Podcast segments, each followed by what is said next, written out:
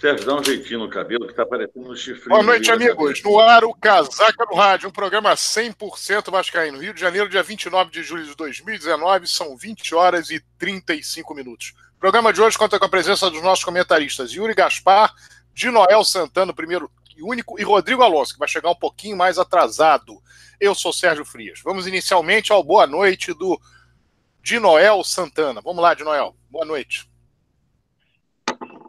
Boa noite, pessoal. Boa noite, casaquistas. Boa noite, Yuri. Boa noite, Sérgio. Boa noite, o nosso Rodrigo que está chegando por aí. E aos nossos queridos casaquistas, olha o nosso Vasquinho subindo, hein?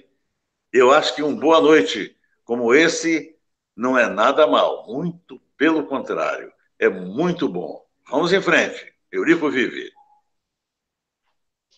Ok de Noel Santana animado com Vascão. Vamos então o, ao boa noite do Yuri Gaspar. Boa noite, galera vascaína, família vascaína de todo o Brasil, do mundo. Vascão aí conseguiu um ponto na casa do adversário, o atual líder, quer dizer, ex-líder do brasileiro. Então, com muita luta e, e o incentivo da torcida do Vasco também, lá em São Paulo. Valeu a pena pelo menos um ponto Poderíamos e vamos falar muito a respeito dessa partida, sobre a polêmica do VAR e, consequentemente, a dificuldade né, que foi e que está sendo a gente conseguir esses três pontos aí. Vamos falar também da reunião do conselho, vamos falar de, outros assuntos. Então, espero que vocês aproveitem hoje a live do Casaca. A gente está ao vivo e pede a sua colaboração por, por mensagens, por, pelo WhatsApp, que é o 21 971 693 694 e também pelo chat do YouTube. Então curtam lá o site Casaca no YouTube, transmissão ao vivo aí para o mundo inteiro e, e, contamos com a sua presença aí para comentarmos e, e, falarmos sobre é, to, todas as suas perguntas ao final do programa do Casaca. Valeu, galera. Boa noite, Sérgio. Boa noite no Real Rodrigo e Eduardo Maganha aí que também está nos bastidores. Abração. Muito bem. Como eu disse, o Rodrigo Alonso só poderia chegar um pouquinho mais tarde no programa hoje. E quando ele adentrar, poderá então falar, dar o seu boa noite para os ouvintes do Casaca no Rádio. Vamos então agora falar sobre o empate Palmeiras 1 Vasco 1 do último sábado. Nesse empate, o Vasco, apesar de toda a possibilidade que o Palmeiras tinha de um pseudo favoritismo, o Vasco conseguiu um belo resultado. De Noel, a palavra está contigo. Olha, eu estou feliz por uma razão muito simples. É, eu, eu venho alimentando sempre essa, esse ponto de vista meu em relação a que eu acho que o Vasco ainda vai alcançar lugares, galgar lugares melhores na tabela. Já estamos agora aí a quatro pontos daquela zona né, terrível. Já, claro que eu não quero isso, mas já não, não, não temos mais o, o, risco de perder e entrar novamente na zona. Felizmente não temos mais esse risco. E acredito que daqui para frente o time do Vasco vai melhorar ainda mais. Porque, por exemplo, esse jogo contra o Palmeiras, íamos jogar contra o então líder, né, que vinha num momento um tanto quanto difícil tal, mas é um bom time, a gente sabe disso, tem um belo comando, que o Felipe é um bom técnico, sem dúvida alguma. Né? Mas fomos lá com uma proposta de jogo, enquadramos a proposta, conseguimos logo, logo naqueles iníciozinho de jogo, aqueles três minutinhos lá, pimba o Morrone de cabeça, que ele, aliás, faz muito gol de cabeça, esse menino, né? Ele, ele, em verdade, ele tem uma qualidade que eu acho interessantíssima. Muitas vezes ele está disputando uma bola, o adversário acha que ele vai perder, ele estica o pernão e pimba, leva a bola. Mas foi uma proposta de jogo a que o Vasco é, conseguiu é, estabelecer né, uma, esse formato proposto pelo, pelo, pelo, pelo Vanderlei, sabendo, obviamente, que o adversário tem um potencial técnico maior, né? e ficamos ali e tal, e podíamos até ter feito algum gol a mais. Mas, em verdade, o... ah, porque o Palmeiras dominou, sim, dominou, mas há um detalhe muito sério isso tudo. Dominou. É, é, é esse negócio de domínio. Estou vendo o Fluminense aí, domina, domina, domina e não resolve, né? E diga-se de passagem que tem um, um centrefor muito bom, que é o, o aquele queixudo, né? O Pedro, o meio Ademir, meio Ademir só no queixo, né? Na bola falta muito ainda. Mas então, conclusão. É, acho que a proposta do Vasco foi correta, era assim mesmo que tinha que ter jogado contra um time mais forte e conseguiu defender bem. Nem tantas bolas de perigo não tivemos assim, o goleiro não fez tantas defesas assim mirabolantes, né, tão difíceis, e nós tínhamos a proposta do contra-ataque. Essa era a proposta do Vasco. Né? Acontece que levamos um gol, porque eu, eu hoje em dia, eu acho que o futebol está muito esquisito. Eu acho que deviam fazer o futebol hoje em dia, entende? Com Deus que me perdoe, né? Mas com o pessoal que não tem braço. Porque, meu Deus do céu, a bola bate no, bate no braço. A bola bateu no braço do Castan. Você não existe ninguém que vá subir numa bola que não precise se impulsionar com os braços. O atleta de salto em distância, o atleta de salto em altura, todos eles usam os braços para se impulsionar. Como é que o jogador de futebol que vai disputar uma bola no alto, né? o jogador de vôlei, o braço aproveita, a levanta, pra, levanta o, o corpo, o, o, o braço puxa o corpo. Então, quer dizer, aquela bola, eu acho que foi muito mal marcado o pênalti, mas agora dizem aí que é, bateu na mão, é pênalti, não quer nem saber. Isso é horrível, né? É, tipicamente, bola na mão, não é mão na bola, porque o, esses juízes, eles são péssimos. Na interpretação deles, ou a orientação, acho que é a orientação, juntamente com, com a interpretação, porque você, eu falei isso outro dia aqui, você olha no olho do cara e sabe qual é a intenção do cara, sabe? O cara, de um jeito, de uma forma, se denuncia. Mas é isso aí. Eu estou fazendo um comentário assim, eu, tanto quanto global, né? não estou entrando em detalhes, esmiuçando o jogo, porque eu acho que o importante é que nós fomos com uma proposta, conseguimos atingir o nosso objetivo, que, obviamente, a vitória seria muito melhor, né? não fosse aquele gol de pênalti, poderíamos ter saído com um resultado positivo, até porque outras situações não foram criadas. Né? Então, conclusão, mas foi bom, foi um pontinhozinho precioso contra um time que tá, era então o líder do campeonato, né? jogamos contra o líder. Ele perdeu a liderança no dia seguinte, mas aí outro. É, todavia, o Vasco foi muito bem, o resultado foi ótimo, nos colocou numa posição bem satisfatória e eu acredito que daqui para frente, eu já falei, acho que a Sul-Americana nós atingiremos, o mais o que vier é festa. Eurico Vivi. Muito bem, está aí a palavra do de Noel Santana. Indubitavelmente o empate foi um grande resultado que o Vasco conseguiu nessa partida de sábado. Saiu na frente logo no início do jogo.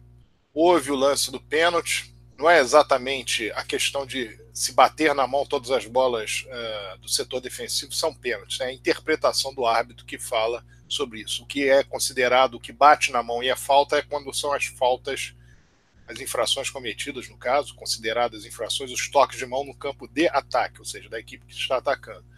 É aquele velho problema, o jogador ergue muito o braço, mas ao mesmo tempo, como disse o de Noel, uma questão também de equilíbrio, mas criou-se no Brasil em 2015, na verdade, a regra, isso evidentemente não foi uma coisa vinda pura e simplesmente do futebol brasileiro, mas sim da FIFA, de que o atleta, quando ele abre demais o espaço, ele com as mãos ou com o braço, ele corre o risco, né? Seria a chamada imprudência. Então, muitas vezes o atleta dá um carrinho e aí a bola bate no, no braço, evidentemente que ele não queria que ela batesse no braço, mas considera-se que a, o braço estava aberto e ele correu o risco, enfim, alguns lances uh, têm sido marcados, aliás, alguns lances, a maioria dos lances têm sido marcados dessa maneira. Mas eu vou aqui ressaltar um dado vou voltar a falar do jogo do Vasco, mas vou ressaltar um dado. O que aconteceu ontem no jogo do Flamengo com o Botafogo foi um completo absurdo. Para quem viu, e eu disse aqui, houve a falta do jogador do, do, do Alex, no, do Alex no jogo, no jogo do Vasco e Grêmio, mas que era um lance sutil, um lance difícil de ser visto, mas de qualquer maneira, até a minha opinião foi dissonante em relação aos demais companheiros do Casaca. Falei também sobre o ocorrido na expulsão semana passada, da segunda expulsão do jogador da equipe do Fluminense, que não interferiria diretamente no resultado, porque o Vasco faria o segundo gol e e estaria vencendo o Fluminense 2 a 1 com 11 contra 10. Mas ontem, no jogo do Flamengo com o Botafogo, capricharam nos erros. Dois jogadores do Flamengo deveriam ter sido expulsos. Um deles fez uma falta muito similar à feita pelo Fabrício na decisão do Vasco Botafogo do ano passado do Campeonato Estadual. E o Fabrício, foi, sem VAR, foi expulso imediatamente. E essa do, do atleta do Flamengo, com o VAR, ninguém viu. Ninguém olhou essa minúcia, quer dizer, a minúcia de olhar um lance do jogo Vasco e Grêmio em que sai o gol lá no nascedouro da jogada. E uma agressão como essa não é vista pelo VAR? Que foi falta. O lance ficou paralisado com a falta marcada. Deveria ter sido expulso o atleta do Flamengo. E no segundo tempo, houve um lance na área do Flamengo em que a bola bateu no braço de um atleta. Ali poderia se considerar, como o braço estava colado ao corpo, que não, não fosse pênalti. Mas logo em seguida ela bate na coxa de um outro atleta do Flamengo que conduz a bola dentro da área. É pênalti, claro, que pode não ser percebido pelo árbitro em campo, mas o VAR Aquilo é claro, nem chamar o árbitro para dar uma olhada.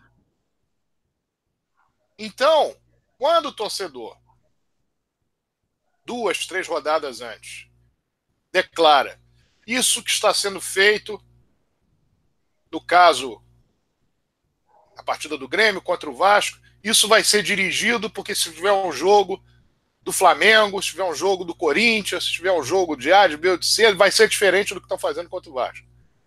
Nós, bom, isso é um, uma opinião do torcedor. Quando passam duas rodadas, duas semanas depois, e vê o que se viu ontem, fica absolutamente nítido que é isso mesmo. Há jogos em que o VAR não se manifesta. Eu não estou falando da opinião de uma pessoa. Quantas pessoas estão naquela sala? E há outros jogos em que o VAR fica de luneta, vendo tudo que está acontecendo. E aí, evidentemente, que alguns clubes serão prejudicados e outros serão beneficiados. O benefício ontem ao Flamengo foi imenso, mas não sai na imprensa que o Flamengo teve um benefício da ordem que foi.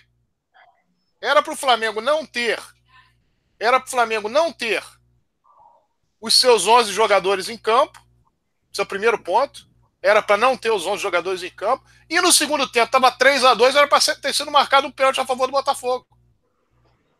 Evidentemente que o resultado do jogo era outro. Então o torcedor do Vasco, revoltado há duas semanas com o que aconteceu no jogo contra o Grêmio, volto a afirmar, eu disse aqui que foi falta. Mas entendo perfeitamente a revolta. Porque se naquele jogo eram olhos de lince, em cima de cada lance do ataque do Vasco, no caso, neste ou, ou no lance principal da partida, que Vasco praticamente mataria o jogo, neste jogo de ontem, pareciam todos míopes. Parecia que não havia máquina, que não havia nada para poder desfazer. Eu já dei minha opinião lá atrás, que eu entendo que lances interpretativos deveriam ficar sempre com arbitragem sem ato de vídeo, que ele serviria só para lance objetivo. Mas o que acontece hoje é lances subjetivos. Se o lance é subjetivo, nós vamos ter que olhar a subjetividade de cada um deles e ter que parar e o VAR ter que chamar o árbitro. Porque senão, alguns clubes, o VAR passa em branco e outros clubes, o VAR, o VAR fica olhando minúcias para achar alguma forma de atrapalhá-los. Foi vergonhoso o que aconteceu ontem no Maracanã. Vergonhoso. Vergonhoso. E principalmente a postura da imprensa a respeito do ocorrido. Também vergonhosa.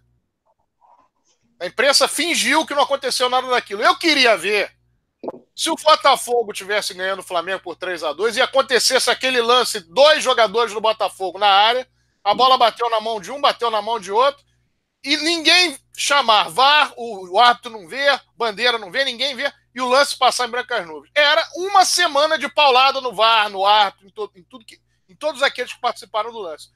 Neste caso, Nada foi dito. Se não fosse mídias sociais, as pessoas mostrarem o lance, se preocuparem em reverberar isso, nada teria sido dito.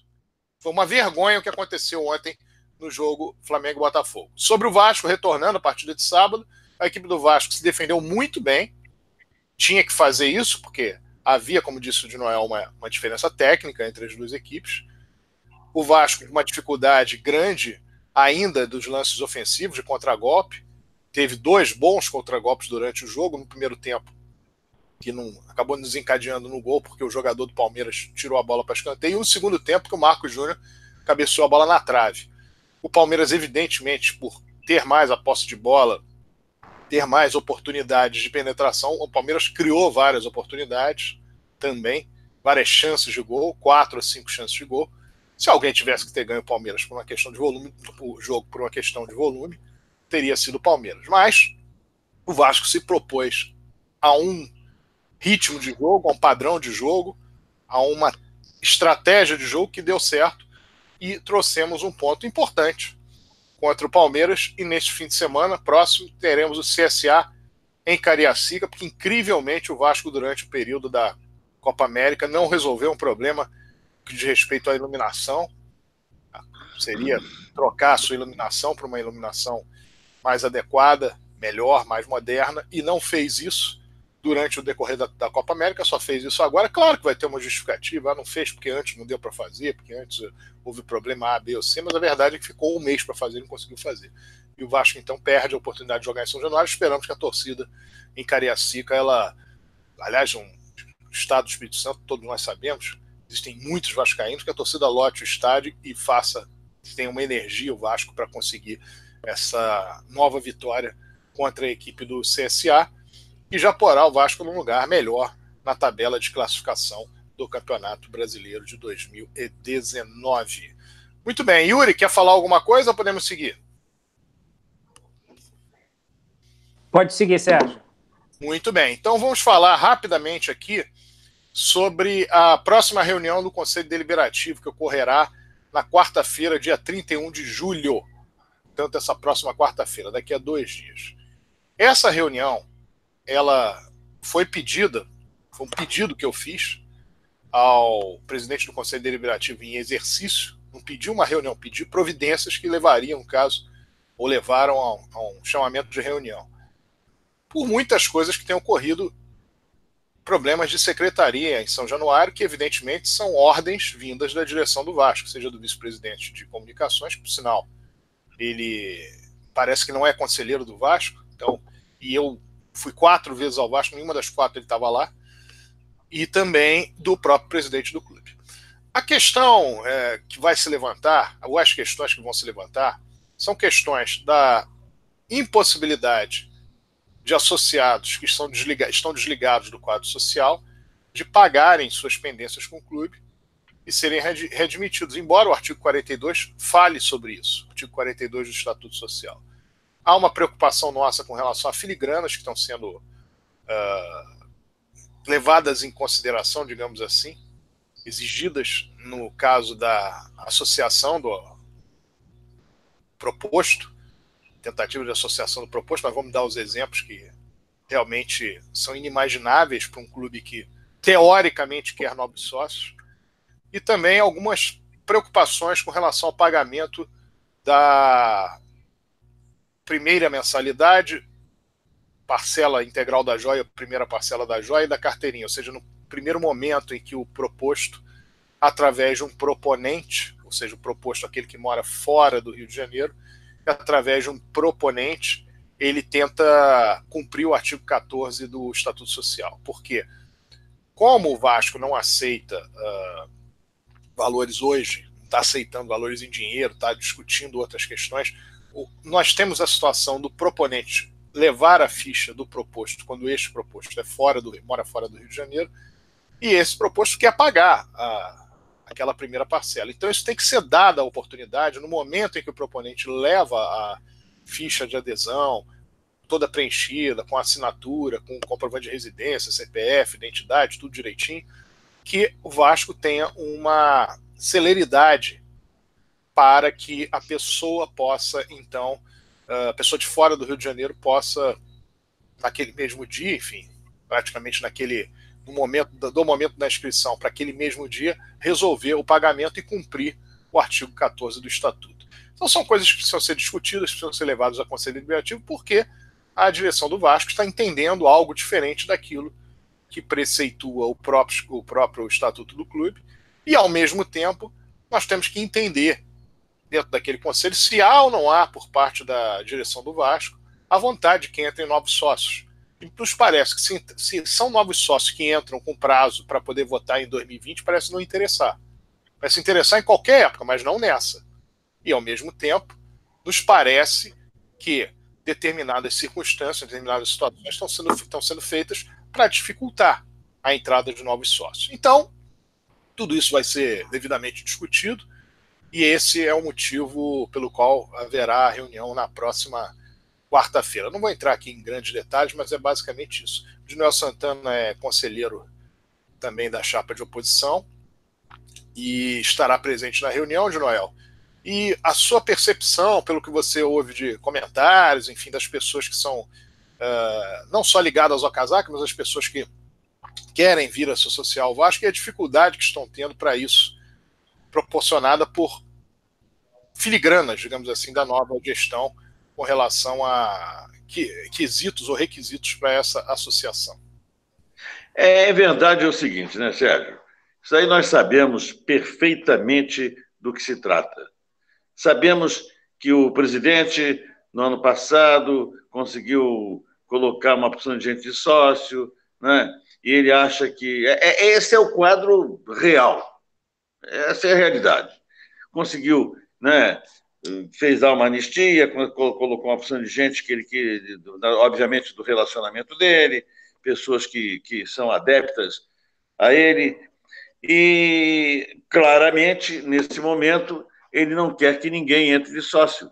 Até porque, como o mandato dele não está sendo bem gerido, né, obviamente muitas pessoas estão insatisfeitas, muitas pessoas. É, é, um arrobo natural do homem. Não, eu vou entrar porque assim eu tiro. É um voto contra ele. E assim será, porque ninguém está satisfeito com o que está acontecendo em São Januário, no Vasco, de um modo geral. Mas, é, de fato, eu acredito que nessa reunião nós poderemos esclarecer algumas coisas, né? E se houver obviamente, uma coerência essa situação será resolvida. Porque as pessoas realmente, eu tenho alguns amigos que têm, de fato, tentado é, se associar ao clube e há sempre uma dificuldade. É uma coisa, é, é como disse bem o Sérgio, é uma firulinha daqui, uma firulinha dali, uma coisinha aqui, uma coisa ali, e cria um, um bolo de dificuldade. A pessoa vai acabar. Quer saber de uma coisa? Não vou voltar para sócio coisíssima nenhuma, deixa como está mesmo, não quer. Não, mas nós não queremos isso. Nós queremos que aqueles que são vascaínos, que querem realmente o bem do Vasco, que voltem e analisem exatamente tudo o que está se passando e o que virá daqui para frente em termos de eleição. É? Que a escolha seja uma escolha muito bem feita, muito coerente, sem oportunista. Isso é fundamental sem figuras oportunistas, que eu estou vendo aí uma porção de gente entrar e se dizer candidato com apoio de A, B, C ou D, e outros que está na. Ó, está igual a cobra, enroscadinha no, no tronco, só esperando para dar o bote. Mas que não pode, não tem capacidade, nem. não tem nada, entende? Para chegar, só interesse. Mas é isso, é isso que eu estou vendo. Eu acho que, de fato, é, precisamos fazer uma reunião muito bem consistente, escolhas bem prudentes para poder evitar essa, essa manipulação que está querendo, está sendo dada com uma certa é, descrição, mas está sendo dada para que, obviamente, esse, o nosso o presidente atual se perpetue no cargo. Eurico Vive. Ok, Noel. Então, eu volto a falar, reunião no próximo dia 31 de julho, nessa quarta-feira. Importante a presença dos conselheiros, conselheiros eleitos, conselheiros natos, e que o Vasco tenha uma boa resolução para esse período agora de associação, entendendo o seguinte: ah, as pessoas querem se associar agora, porque o interesse delas é votar, é tão somente votar. O Casaca hoje, ele possui um número de sócios elegível que o faz ter uma chapa, mais de uma chapa pronta, porque lá em 2013, centenas, centenas, centenas, centenas, centenas, centenas de pessoas entraram no clube e um percentual continuou pagando ininterruptamente nos últimos seis anos. Então, existe aquele que quer ter a possibilidade de pagar a joia, se tornar sócio, ter a matrícula, se tornar sócio e votar. E depois ele vai definir se ele continua pagando, se ele não continua pagando, se ele, o que, que ele vai resolver da vida dele. E existem os que entram e querem continuar. Então isso faz parte. Isso só traz benefício ao Vasco. Se a direção do Vasco fosse uma, uma direção exitosa, nesse momento, a entrada de sócios no Vasco seria extremamente benéfica a ela. As pessoas estariam entrando de sócio pra, com a possibilidade de votar em 2020, buscando votar pela continuidade da gestão. Como a gestão é considerada pela esmagadora maioria como ruim, as pessoas que querem adentrar no quadro social pretendem fazê-lo com outro objetivo. E daí? Isso não é um problema estatutário, isso não.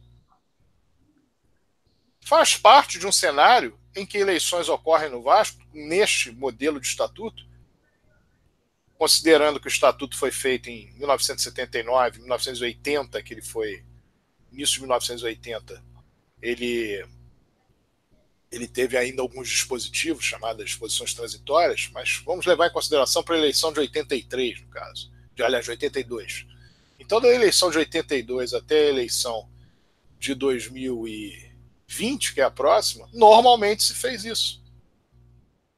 Não foi possibilitado que isso ocorresse em relação a sócio geral, porque na eleição de 2017 o programa do sócio geral estava suspenso em função da tentativa desde 2016 que crescesse o sócio torcedor, que de fato naquele momento o sócio torcedor cresceu bastante, principalmente em 2017, a campanha que o Vasco fazia no Campeonato Brasileiro, até o ocorrido naquela partida contra o Flamengo em São Januário, o Vasco perdeu mando de campo, etc. Mas até então é, havia um crescimento. Mas normalmente há isso mesmo. Então, se a gestão vai bem, um monte de associados, ou um monte de novos associados, vão querer entrar para votar nela. Se ela não vai bem, provavelmente vão entrar com outro objetivo. Nada que não possa ser modificado num período até as eleições de um ano e quatro meses, três meses de mandato. As pessoas podem mudar de ideia. Agora, fazer o que está sendo feito não está correto. E a outra coisa é não cumprir o dispositivo estatutário. Tem de ser cumprido. Ah, mas é que lá atrás não cumpriu, numa outra oportunidade aconteceu isso. Isso importa. Importa que no, hoje precisa ser cumprido. Está lá no estatuto. E nós vivemos situações desagradáveis a respeito desses pontos. Eu tive a oportunidade, na semana passada, pela quarta vez que eu fui a São Januário, de poder pagar, finalmente, os meses em atraso do meu primo e de um correligionário nosso, que haviam pago as mensalidades até fevereiro de 2019 e que março, abril e maio não estavam tais mensalidades pagas. E eu fui lá no dia 31 de maio, no Vasco, para fazer o pagamento daquelas mensalidades pendentes. E me foi impedido à época, supostamente porque o Vasco estava cumprindo o estatuto. Claro que não estava. Estava descumprindo o estatuto. Eu fui lá uma segunda vez, não foi possível pagar. Fui lá uma terceira vez, não foi possível pagar. E fui lá semana passada pela quarta vez, e aí finalmente eu pude pagar. E estou dizendo aqui com muita tranquilidade: está sendo descumprido o estatuto. Está sendo descumprido o estatuto com relação a essa questão do desligamento e impossibilidade dos associados estão desligados do quadro social voltarem a partir do pagamento do seu débito, o débito que levou aquela pessoa a ser desligada. Trata-se daquele débito. Uma outra coisa que aconteceu na semana passada, quando me deixaram fazer o pagamento do, dos dois associados que eu barrei. Havia um deles que tinha um buraco em 2010, umas lacunas, três meses ou quatro meses, em 2010. Não deve ter. Que foi aquele período do Roberto Dinamite que a pessoa entrava de sócio e era uma luta para ela conseguir depois, com a desorganização do Vasco, não só fazer o pagamento, como que esse pagamento fosse entendido pelo Vasco tinha sido feito, debitava em cartão, aí dava um problema no sistema, enfim, tinha N coisas. Mas o que tem a ver 2010 com 2019? Nem questionar, nem questionar a elegibilidade, se considerasse que o associado de 2014 até 2019, ele tem cinco anos, 2015, no caso será no ano que vem, que a elegibilidade será vista para a possibilidade das pessoas poderem concorrer ao conselho, no Conselho Deliberativo, com cinco anos, clube. Ou seja, 2015 a 2020 não tem nada a ver 2010. Agora, se lá na frente o associado, ah, eu quero minha remissão, Olha, tem um buraco aqui em 2010, tem um buraco aqui em 2013, tem um buraco aqui em 2014. Ok. Ele vai, então, poder pagar aquilo, se não tiver como comprovar, pagar aquilo e pedir sua remissão. Um outro problema: se o associado foi elegível na eleição anterior e de repente aparecem buracos na ficha dele. Eu vou dar um exemplo que aconteceu comigo. Em 2011, o presidente Eurico Miranda chega para mim e diz o seguinte: Sérgio, uma coisa estranha. Lá na sua ficha financeira está constando que você tem um débito com o clube. Eu falei: impossível. Eu pago o Vasco mês a mês desde 1992, desde abril de 92. Sabe por quê? Que não houve problema nenhum? Primeira, primeira Primeiro ponto, eu era conselheiro. Então eu não podia ter buracos onde estavam dizendo que tinha buracos. Segundo ponto, felizmente eu tinha todos os recibos. Todos. Eu disse todos. E com isso, meu pai preocupado com isso. Lá de trás guardou muitos deles. Eu depois passei a guardar e aí eu provei, esse buraco aqui está errado. Então, não pode ficar o associado à mercê disso. Se ele foi candidato a conselho, se ele foi elegível, no caso, para uma, uma gestão, considera que os últimos cinco anos estão pagos, ponto final. Porque isso é uma coisa que vem da secretaria, é analisado pela junta deliberativa, há um período de impugnação dos nomes de cinco dias e depois há uma nova verificação. Então o associado foi posto na lista de elegível sem nenhum tipo de impugnação. Aparece dois anos depois, não, mas ele tinha um buraco a como? Ah, foi um erro de secretaria. Bom, um erro de secretaria que chegou ao erro da, da, da, junta, que chegou ao erro de todos que não perceberam isso, que qualquer associado pode fazer impugnação, qualquer associado pode fazer impugnação de outro nome, qualquer associado. E aí agora não, não estava pago. Então tudo isso tem que ser levado em consideração. Isso eu estou falando só com relação a elegível, estou falando só com relação a futuras remissões que se peçam dos associados. Agora, precisa ser visto é o seguinte: o pagamento do associado que está desligado do quadro social daquele valor que o fez chegar ao desligamento. Exemplo, sou sócio do Vasco desde 2007. Em 2019, apareceu lá quatro meses de inadimplência. O que eu tenho que pagar para voltar para ser readmitido no quadro social? Os quatro meses. Ah, não, mas tem um buraco aqui em 2011. E daí? Tem um buraco aqui em 2008. E daí? O pagamento que diz o artigo 42 é referente àquele período em que ele foi desligado. Ou seja, que começou o período para contar o seu desligamento. Aqueles meses, porque esses meses podem ser quatro meses e a pessoa pode ficar 10 anos sem pagar o valor, pode ser 10 anos. Então pode ser, um associado entrou no Vasco em 2009 em 2019 e tem 10 anos que ele não paga o Vasco. Sim, se ele pagar 10 anos, ele é readmitido. Qual é o problema? E para o clube, é muito melhor. Se o clube deixa, deixa, evidentemente, ser cumprido o artigo 42, o associado que entender, ah, eu não vou pagar 5 anos, eu vou entrar de novo, ele entra de novo. Mas aquele que entendeu, eu quero pagar isso porque eu quero ser elegível, porque eu quero contar o tempo para remissão, ele vai lá e paga. O que não pode é fazer o que está sendo feito. E com critérios que modificam ao longo do tempo. Nessa gestão modificaram. Foram modificados várias vezes. E o critério único é ler o artigo 42, a partir dali, considerar-se. Ah, mas antes faziam de outra maneira? Sim. E há uma contestação sobre isso. Sendo contestado isso, que efetivamente o associado possa fazer o pagamento. Não serão milhões de pessoas que terão essa, essa possibilidade, não. Até acredito que poucas pessoas que vão se utilizar disso. Mas é importante, institucionalmente, para que isso fique marcado.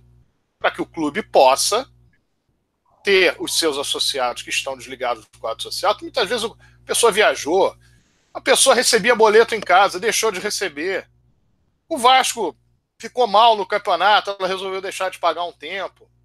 Houve um problema financeiro dela, ela deixou um pouquinho. O cartão de crédito não estava não tava funcionando para aqueles meses, porque estava com o cartão de crédito estourado. Então, existem mil coisas que podem acontecer.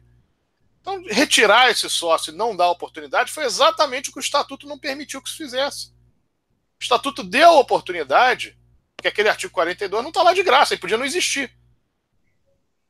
O artigo 42 está lá justamente para garantir que o associado possa pagar os seus débitos que o levaram ao desligamento.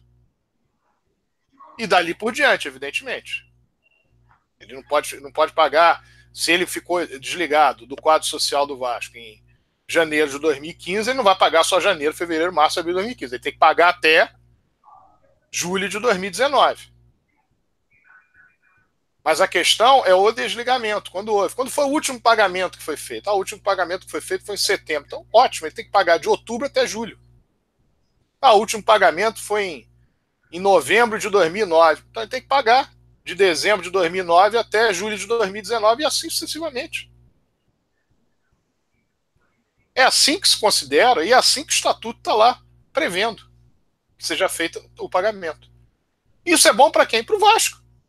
Nesse momento, volto a falar, poucas pessoas vão, utilizar, vão se utilizar disso.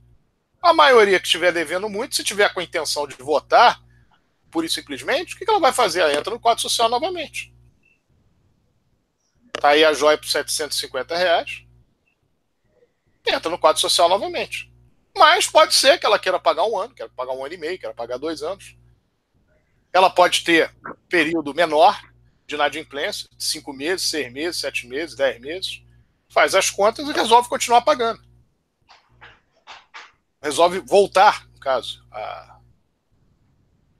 a constituir, se constituir no, no, quadro social, a, ser, a estar presente, dizendo, no quadro social. Então é bem simples, não é muito complexo. Agora, se cometem erros, erros são cometidos, na minha visão, por falta de conhecimento. Porque os poderes do Vasco não foram chamados de forma oficial para dirimir quaisquer dúvidas, impedir que problemas surgissem lá na frente.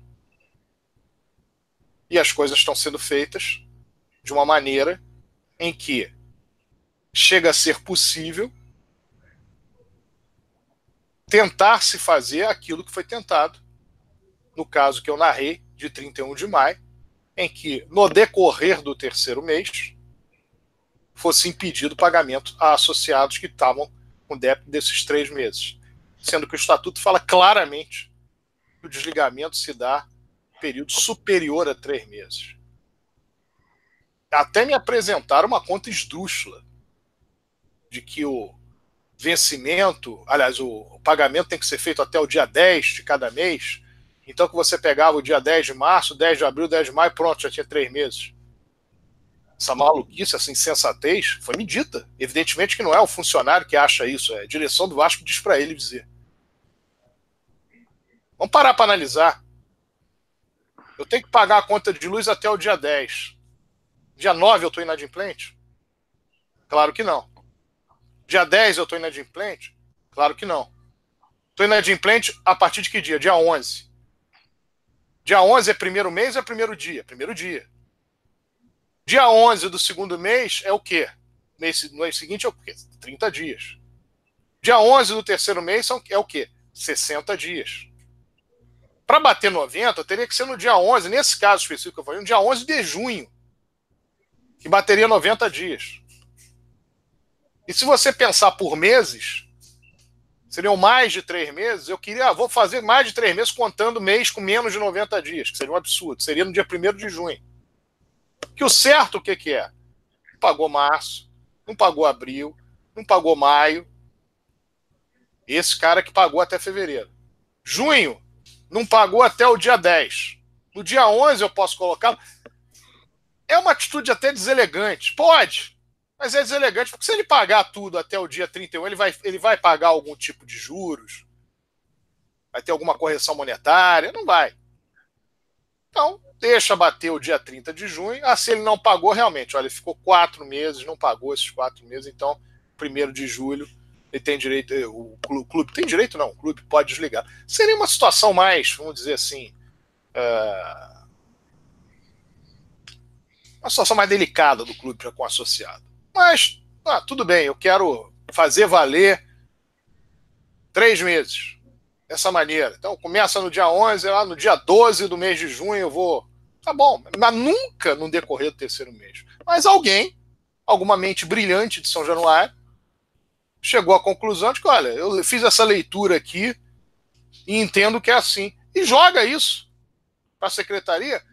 Eu fui lá quatro vezes. E quem foi lá a primeira vez e. Ah, bom, então eu tô fora, então eu tô. Vasco perdeu esse sócio. Se eventualmente um caso desse, a pessoa quiser vir pagar o Vasco hoje, não, não pode. Olha o artigo 42 que pode. E olha o artigo 42, lendo o 41 e o 40, para ter mais percepção ainda do que é que tem que ser pago. Não é complexo, é simples. E é importante que seja feito assim daqui para frente. Em quaisquer gestões. Que as pessoas possam sentir-se, no caso, em sendo sócias do Vasco, com a devida atenção do próprio clube. E que possam, efetivamente, trazer dinheiro ao clube também pagando aquilo que devem e o clube motivando a que seja feito isso. Feito isso. É muito melhor para todo mundo. Bom, como eu falei, quarta-feira, reunião no Conselho Deliberativo. Uh, nós teremos a discussão desses assuntos e esperamos que tudo termine bem e que institucionalmente para o, para o Vasco seja muito proveitosa essa reunião. Vamos então agora aproveitar aí a presença do Rodrigo Alonso. Já chegou já, né? Vamos ver se ele já chegou aqui. Eu tenho uma, uma janelinha diferente, vamos ver se é dele. É ele mesmo. Rodrigo, eu vou, vou fazer um pedido a você. Você dá o seu boa noite e depois você já vai direto para as visões de base do futebol do Vasco para que você fale sobre isso. Depois o nosso Yuri Gaspar vai falar sobre esportes olímpicos, esportes amadores e nós vamos entrar na parte final do nosso programa. Vamos lá, Rodrigo.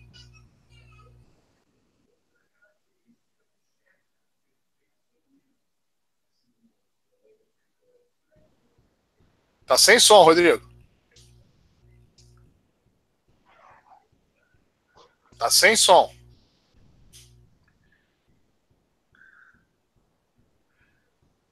Estão me ouvindo agora? Agora sim, vamos lá. Ah, beleza. Então, repetindo aqui, boa noite aí de Noel, Sérgio, Yuri, família Vascaína, amigos casaquistas. É, vou emendar aqui logo os assuntos todos que eu, que eu desejo falar nesse programa de hoje. Estou chegando aí um pouco atrasado. Bom, falar sobre o Vasco e Palmeiras. É, como eu coloquei logo que acabou o jogo, lá no nosso grupo, é, a gente já vê o Vasco atuando de uma forma mais a ver com a história do Vasco. É, no início do campeonato, ali, parte final do estadual, início do campeonato brasileiro, é, por várias vezes eu falei aqui e realmente era a visão do torcedor do Vasco. A gente estava, nós estávamos virtualmente rebaixados. Da forma como o Vasco estava atuando, é, das finais do estadual em diante, estava é, muito na cara que o Vasco ia cair e essa era uma sensação de todos. E após a chegada do Luxemburgo, é lógico, demorou um pouco a, a, ao Vasco, é, ao time do Vasco começar a atuar de uma forma que o Luxemburgo enxerga como uma forma ideal. Mas a gente já começa a ter uma sensação mais positiva, a gente já começa a ter um pouco mais de, de esperança com o time do Vasco. É, por quê? Porque a gente viu um Vasco atuando como Vasco. Eu não sei se vocês viram um vídeo que está circulando aí pela internet, em grupos de WhatsApp, da preleção do Luxemburgo. Ele fala exatamente como se ele fosse um torcedor do Vasco. E é curioso isso, que é um flamenguista é assumido, é lógico, é um profissional, está fazendo o trabalho dele, mas é um flamenguista assumido, mas que fala com mais ênfase e levanta mais a moral e motiva mais o grupo do Vasco do que o próprio presidente do Vasco. Por isso que eu disse aqui em alguns programas, e já vem dizendo, que o, o Luxemburgo ele está fazendo o papel de treinador, está fazendo o papel de vice de futebol, de diretor de futebol, porque realmente não era o esperado, não era o certo. O Luxemburgo dê determinadas declarações sobre jogador, sobre salários. É o treinador, o papel do treinador qual é? Treinar o time, falar do time, mas ele percebe um vácuo de poder ali dentro do Vasco. Ele percebe um vácuo de atitude no Vasco. Então, ele está tomando esse papel para ele e está sendo positivo para o Vasco. E se está sendo positivo para o Vasco, ótimo. Ótimo. A gente não, também não vai, não tem como a gente saber o futuro. Ah, o Luxemburgo tem um prazo de validade, tem muito torcedor que vai, ah, mas o pessoal está muito, tá muito empolgado e, e, de repente pode acontecer aquilo que aconteceu várias vezes na carreira do Luxemburgo, depois o time cai de produção, enfim. Gente, não dá para a gente adivinhar. Pode ser que aconteça isso, mas pode ser que não aconteça, pode ser que ele continue aí. O Vasco continue numa campanha de ascensão e a gente consiga chegar fazem aí matéria, vai estar quatro pontos da zona de rebaixamento, mas está a seis ou sete da, da do G4, está a dois ou três do, da, da Copa Sul-Americana. Então, assim, a gente viu um Vasco atuando sem medo, partindo para cima do Palmeiras, lógico, com aquela forma do, do, do futebol que o Luxemburgo botou, reativa do Vasco, que é um futebol que não é também aquela coisa maravilhosa, e a gente não tem como esperar isso do elenco do Vasco, que é realmente fraco, mas você está vendo vontade. Eu fiz uma, um levantamento aqui, é, de confrontos do Vasco contra o Palmeiras em São Paulo, no período que eu peguei, pelo menos, de, de melhor campanha do Vasco é, em campeonatos, né? As melhores fases do Vasco, foi ali entre 97 e 2000. É, em 97, um 0 a 0 98, derrotado por 2 a 1 98, nova derrota por 2 a 1 Em 99, goleou por 5 a 1 mas quem não se recorda, isso foi um jogo do torneio Rio-São Paulo, que o Palmeiras entrou com o time, acho que todo reserva.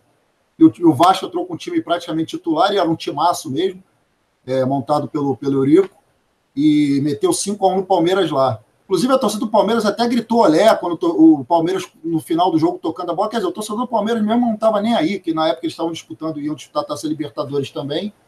Enfim, vitória do Vasco 5 a 1 Enfiou 5 a 1 no Palmeiras lá. Depois empate 1 a 1 Derrota em 2000 por 2 a 1 Derrota em 2000 por 4 a 0 Derrota em 2000 por 3 a 0 outra derrota em 2000 por 1 a 0 e aí a virada histórica que eu, graças a Deus, estava lá no Parque Antártico, 4 a 3 em 2000. Então, foi um saldo de 10 jogos, duas vitórias, dois empates e seis derrotas. Então, assim, não é para ser desprezado, foi um resultado, a meu ver, bom. É, eu não tive a oportunidade de ver o jogo todo, eu peguei ali o finalzinho, vi ali a cabeçada do Marco Júnior no travessão, podia ter sido o gol da vitória do Vasco. Mas, enfim, estou otimista. É, acho que o papel do torcedor é esse mesmo, a gente tem que ser otimista, tem que acreditar, apesar da gente sabe das limitações do elenco do Vasco, sabe da, da do, dessa pedra no meio do caminho que é a direção do Vasco, que atrapalha mesmo Né? Então, apesar da direção, o Vasco está indo bem. É, falar sobre esse VAR, eu estava ouvindo o programa, o Sérgio foi muito feliz aí, o VAR. E eu falei isso no último programa, programa retrasado contra o Grêmio. O VAR, ele veio, lógico, a gente tem a esperança de que o VAR vai, vai acabar com a injustiça no futebol, mas o que a gente está vendo é o quê? O VAR está se moldando para manter o status quo do futebol brasileiro, que é o quê? Beneficiar Flamengo e Corinthians. E o que é, é o que a gente está vendo, o VAR ele está legitimando a sacanagem, foi o que eu falei aqui dois programas atrás está legitimando a sacanagem, estão interpretando. Então, quer dizer, no jogo contra o Vasco, do Vasco contra o Grêmio, pegou-se uma jogada de 30, 40 segundos antes para poder anular o gol. Aí na do Flamengo já não faz. Então, quer dizer, começa a se tornar interpretativo. Ah, essa imagem eu vou, eu vou analisar para ver se teve alguma coisa. Não, vou ignorar essa outra imagem aqui. Então, foi acho que quase unanimidade, jornalistas, vários jornalistas nos seus twitters lá colocaram que o Botafogo foi prejudicado. Mas, gente, não vai mudar com VAR ou sem VAR, sempre vai haver uma forma de beneficiar o Flamengo. Sempre. A gente não teve essa doce ilusão aí do início do VAR de que, ah, não, agora o Flamengo. Não tem essa história, vão continuar beneficiando o Flamengo. E prejudicando o Vasco quando possível e necessário, né? Como eu me lembro, quando eu falei esse possível e necessário, eu lembrei do Renato Maurício Prado, uma, uma intervenção, uma entrevista com o Mano Menezes, na época treinador do Corinthians, ia ter um Flamengo e Corinthians e aí o Mano Menezes fez uma brincadeira, chamou ele de é, simpatizante do Flamengo. Ele falou assim: não, não sou simpatizante, sou torcedor do Flamengo e jornalista isento quando possível e necessário. Então, o flamenguista sempre vai, vai dar uma forma, a imprensa em geral, né, o status, né, a CBF, a emissora, né, a Rede Globo, que é detentora dos direitos, para ela é interessante que o Flamengo esteja bem, esteja em todos os campeonatos, para ela ter transmissões, enfim. É, e falar sobre também, infelizmente, mais uma garfada que a gente levou, é, que foi revoltante no Sub-20. É, eu estava assistindo o jogo. Na hora do, do pênalti, lá que o juiz, na verdade, tinha marcado fora da área a falta. Para quem não sabe, o Vasco enfrentou o Flamengo pelo Brasileiro Sub-20. O Vasco vencia por 1 a 0 Uma falta fora da área, claramente fora da área. O, o, o árbitro, perto do lance, marcou a falta. A bandeira que não tinha nada a ver com a história, que estava lá atrás, longe, 10 metros de distância. Aí chamou o árbitro, marcou o pênalti, a imagem mostrou várias vezes é, que foi claramente fora. Quer dizer, o Vasco tomou o gol de empate, depois tomou o segundo gol. É, o Lucas ainda perdeu um pênalti, quer dizer, garfados no sub-20. E falando de sub-20, já vou emendar aqui os resultados que o Vasco teve essa semana. O Vasco venceu o América pela Taça Rio sub-20, 3 a 2 né, No torneio APG venceu o Itaboraí por 2 a 1 é, garantiu vaga na semifinal. Vai ter agora Próximo do jogo, jogo do Vasco pelo Brasileiro Sub-20 é dia 31 agora, que é quarta-feira, em São Januário contra o Atlético Paranaense. O Vasco agora está ocupando a quarta colocação da tabela. O Urubu, com a ajuda da arbitragem, está liderando. É, se classificam os oito primeiros, mas a gente quer chegar lá no topo para ver se consegue aí é, uma vantagem para essas, essas fases finais. E é isso, é assim, novamente, não é o time ideal ainda, não é o que o Vascaíno deseja. Lógico que a gente sempre quer o Vasco aí atropelando, quer o Vasco com timaço. Eu, pelo menos, particularmente, fui acostumado é, com o Vasco jogando com timaços, né? E a gente está em uma realidade, infelizmente, que não é bem assim, mas é, tô, tô, tô otimista com, com essa, essa cara que o Luxemburgo está dando ao time do Vasco. E que esse não seja um efeito passageiro, que não seja algo que que tenha prazo de validade, que o Vasco continue assim nessa toada. É, a gente está aí chegando na, na, zona de classificação da Sul-Americana. Vamos deixar a Z4 para trás e começar a pensar mais acima para a gente né, ter, um, ter um final de ano aí tranquilo, para que em 2000 e, 2010 a gente consiga. 2020, aliás, a gente começa a vislumbrar um Vasco com cara de Vasco, a cara daquele Vasco que o presidente Eurico Miranda nos ensinou a, a admirar, né? Um Vasco gigante, é um Vasco que não se deixa pequenar.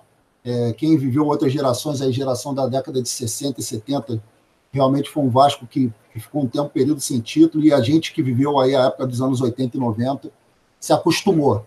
Então eu quero ver o Vasco novamente como esse Vasco que, que representou a maioria da sua história. Segue aí, Sérgio. Oi, Rodrigo. Eu vou emendar logo, então, os esportes amadores com os esportes olímpicos e os demais esportes do Vasco, tá?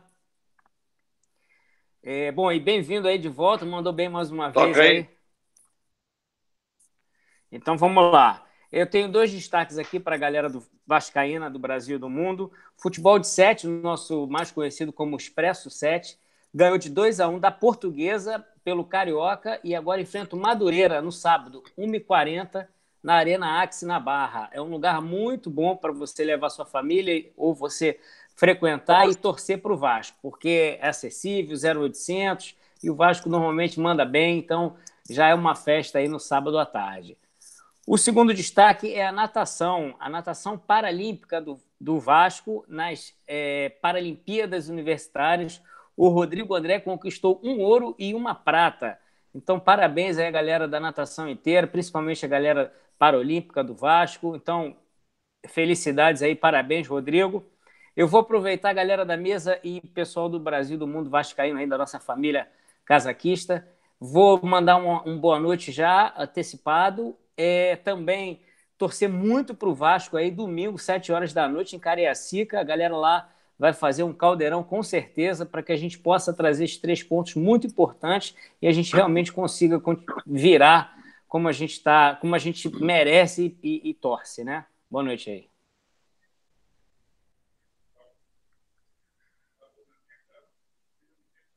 Ok, tá aí a palavra do Yuri Gaspar. Vamos então agora ler as mensagens dos nossos ouvintes. Vamos lá. Augusto Aristides já está aí do Japão. Boa noite a todos deste programa semanal que é o nosso Casaca no Rádio. Boa noite ao Sérgio Frias, Yuri Gaspar, Rodrigo Alonso e de Noel Santana. Conseguimos pontuar pelo menos um pontinho na tabela, mas estamos próximos da zona da confusão e isso não é nada bom. Reagiremos e terminaremos a competição deste ano, pelo menos na zona de classificação para a Copa Sul-Americana, mas o ideal seria obter a vaga na Copa Libertadores. E largamos na frente do jogo com o gol do garoto Marrone. A safra das divisões de base, geração 1998, é excelente. Sérgio Soares, Lisboa, Portugal. Boa noite. Dali Vasco, Casaca, um abraço a todos. Um abraço a você, Sérgio Soares. Maurício Ferreira, Barbosa, tamo junto. Casaca sempre em defesa do Vasco. Marcelo Filardes, boa noite, Casaca. Boa noite, Marcelos. André Luiz, boa noite, família Casaca. Eurico Vive, sempre Casaca. Roubaram o Vasco de novo. Casaca no poder, sempre curtindo Casaca em todas as redes sociais. Bruno Pereira Ribeiro, boa noite, meus amigos vascaínos. Alguma novidade sobre o tão desejado centroavante? Por hora, não. Ibiporã, do Paraná, é, é a cidade de Cristiano Ferreira. Vamos colocar o Vinícius de centroavante, trazer o Lucas Santos para cima. Luiz Saulo Machado Peçanha Júnior, saudações vascaínas. Um abraço a você, Saulo. Maurício Canedo, só faltou um pouco de sorte para o Vasco contra o Palmeiras, pois o gol do Palmeiras foi pura infelicidade do Castan, que de costas para a bola, esta tocou no seu braço. Pênalti casual não intencional, sem dizer que ainda assim o Vasco teve a falta de sorte na cabeçada do Marco Júnior, que acertou o travessão do goleiro Everton. Poderíamos ter saído com os três pontos se a arbitragem não tivesse ignorado o pênalti a nosso favor. Mas isso, um pontinho conquistado fora de casa, está de bom tamanho. Ao Vasco, tudo. Carlos André, boa noite. Duda Albuquerque. Flamengo joga peteca dentro da área e não dá nadinha. Castan deu mole, na opinião dele foi pênalti. Alexandre Laureano Melo, Xande Menor. Um abraço a você. Gostaria de ver um pênalti desse marcado contra o Flamengo. Sérgio, estão aproveitando o VAR para fazer uso de interferência externa. Mera manipulação. Deveríamos ter acesso à conversa do hábito com o assistente de vídeo. Está aí uma sugestão do Xande Menor. Luiz Antônio Pereira, o VAR, na verdade, tinha que chamar Flá. Mulambo, vergonhoso. Sidney Paz, estou sempre na escuta do Casaca. Um abraço a todos e um abraço também ao nosso futuro presidente. Casaca, um abraço a você, meu caro Sidney Paz. Vamos então aqui a outras mensagens dos nossos ouvintes. Uh, André Luiz, Frias, presidente. Outra do Cristiano Ferreira, de Ibiporã. Obrigado aí pelo, pela mensagem, André. Somos, somos mais fortes. Agora, se não tiver gente honesta lá dentro, podem esquecer. Márcia Cavalcante, Sérgio Frias, presidente, agradeço mais uma vez. Duda Albuquerque, entrei em 2013, justamente na campanha do casaco. Ah, o Duda Albuquerque deve ser o de Brasília, que quando ele falou que entrou em 2013, se for você, o Paulo Eduardo Albuquerque, se for você, depois você dá um toque aí no, no WhatsApp, porque você e a Luciana, sua namorada, entraram em 2013 vindo de Brasília. Se for você que no caso está falando conosco, entraram vindo de Brasília em 2013, me lembro perfeitamente, no sábado de manhã, pegaram o voo de Brasília Rio para se associar única e exclusivamente para se associar ao Clube de Regatas Vasco da Gama e o fizeram com muito orgulho e para orgulho de todos nós que participávamos daquela campanha. Uh, Bruno Sedoski, casaca, Bart, boladão, Força Jovem, ainda sou sócio proprietário, porque penso em votar, mas estou para deixar de lado e virar sócio torcedor. Acho mais vantagem na compra de ingresso e é o que mais me interessa. Aí são questões uh, inerentes à vontade de cada torcedor. Alguns querem participar do processo eleitoral, outros querem basicamente ter a condição de ir para os jogos, pagar mais barato, etc. São objetivos diferentes, digamos assim, meu caro Bart. André Luiz, com Campelo não dá mais. Ponto. Sérgio Frias Presidente. Aqui o André Luiz é a mesma coisa, falou do presidente, agora já colocou Alonso como vice. Já tá, chapa já está formada aqui. Marcelo Gomes dos Santos, mais uma joia da nossa base, saiu do Vasco. Provavelmente o oitavo jogador promissor indo para o Mulambo. Os conselheiros nada podem fazer contra isso. Comentário de Bruno Leandro no Net Vasco. Essa geração, o Gago sempre foi o capitão e o Brasílio 10. Ambos com essa geração ganharam muitos campeonatos, inclusive fora do Brasil, como Ibercup em Portugal, por exemplo. Gago, Brasília e o Pimentel sempre foram os principais jogadores desse grupo dois anos de dois ano de juvenil, mas têm sido deixados gelados devido a jogadores que vieram de clubes desconhecidos, mas que por algum motivo têm o dedo do Carlos Brasil. Essa, essa foi a denúncia aqui feita pelo Bruno Leandro no Net Vasco, segundo o nosso Marcelo Gomes dos Santos. Aliás, um, um abraço a você, Marcelo. Uh, e finalmente, Fernanda Machado, sou ouvinte do Casaca desde 2005 na Rádio Bandeirante. Sérgio, um cara sempre em prol do gigante. Parabéns, casaquista. Parabéns a você, Fernando. Parabéns a todos que ouvem o casaco e fazem parte dessa grande família e que o Vasco consiga, de fato, nesse Campeonato Brasileiro, nos satisfazer a todos, crescendo na tabela e nos deixando tranquilos, como disse o Rodrigo Alonso, ao final da temporada. Ainda acho muito perigosa a posição do Vasco. Entendo que o elenco ele deveria ter sido reforçado, não foi. Nós estamos na dependência, de fato, de que tudo dê certo com relação à harmonia do Luxemburgo com o evento, que tem feito, às vezes, de outras funções que, que não técnico de futebol, mas a nossa torcida tem que ser e que, no fim das contas, as coisas deem certo, que as coisas caminhem melhor possível, dentro do melhor possível para o Vasco. Recado final agora dos nossos comentaristas, iniciando pelo de Noel Santana, primeiro e único. Olha aqui, como sempre, eu termino com a esperança de que nós venceremos mais um jogo, né? e que nós estamos saindo dessa zona difícil. É preciso que haja uma coisa muito importante, que o Vanderlei consiga manter a unidade do time, manter a empolgação do time. Porque já que não temos uma qualidade excepcional, temos bons jogadores, mas não excepcionais, né? É, obviamente é preciso que o entusiasmo, que a força de vontade, que a empolgação, a vontade de vencer, a vascainidade esteja presente, para que nós possamos passar por mais esse obstáculo, que não é nenhum bicho de sete cabeças. Obviamente, há de se tomar cuidado. Futebol é futebol. Futebol é decidido lá, na hora, no tempo normal. Né? Então, o que, que acontece? Acho que vamos dar um passo importante nesse próximo jogo. Lamentar profundamente que não possamos jogar em São Januário, tendo em vista esse, essa coisa mal feita, essa má administração da mudança da, iluminação do Vasco, que tivemos um mês aí parado, como já se falou hoje aqui, e nada se fez, quer dizer, deixou para agora. Em suma, mas vamos considerar que o Espírito Santo é também uma capital vascaína, não é? Temos muitos vascaínos por lá, vamos com certeza lotar o estádio, vamos com certeza empurrar o nosso time e com certeza também obter uma vitória importantíssima nesse momento, para que possamos respirar mais fundo e criarmos fôlego bastante para que daqui para frente sejamos, é, que em verdade sejamos não, para que daqui para frente almejemos posições mais interessantes e, quiçá, eu não vou falar, mas ao menos a Sul-Americana. Eurico vive. Muito bem, recado final agora do Yuri Gaspar.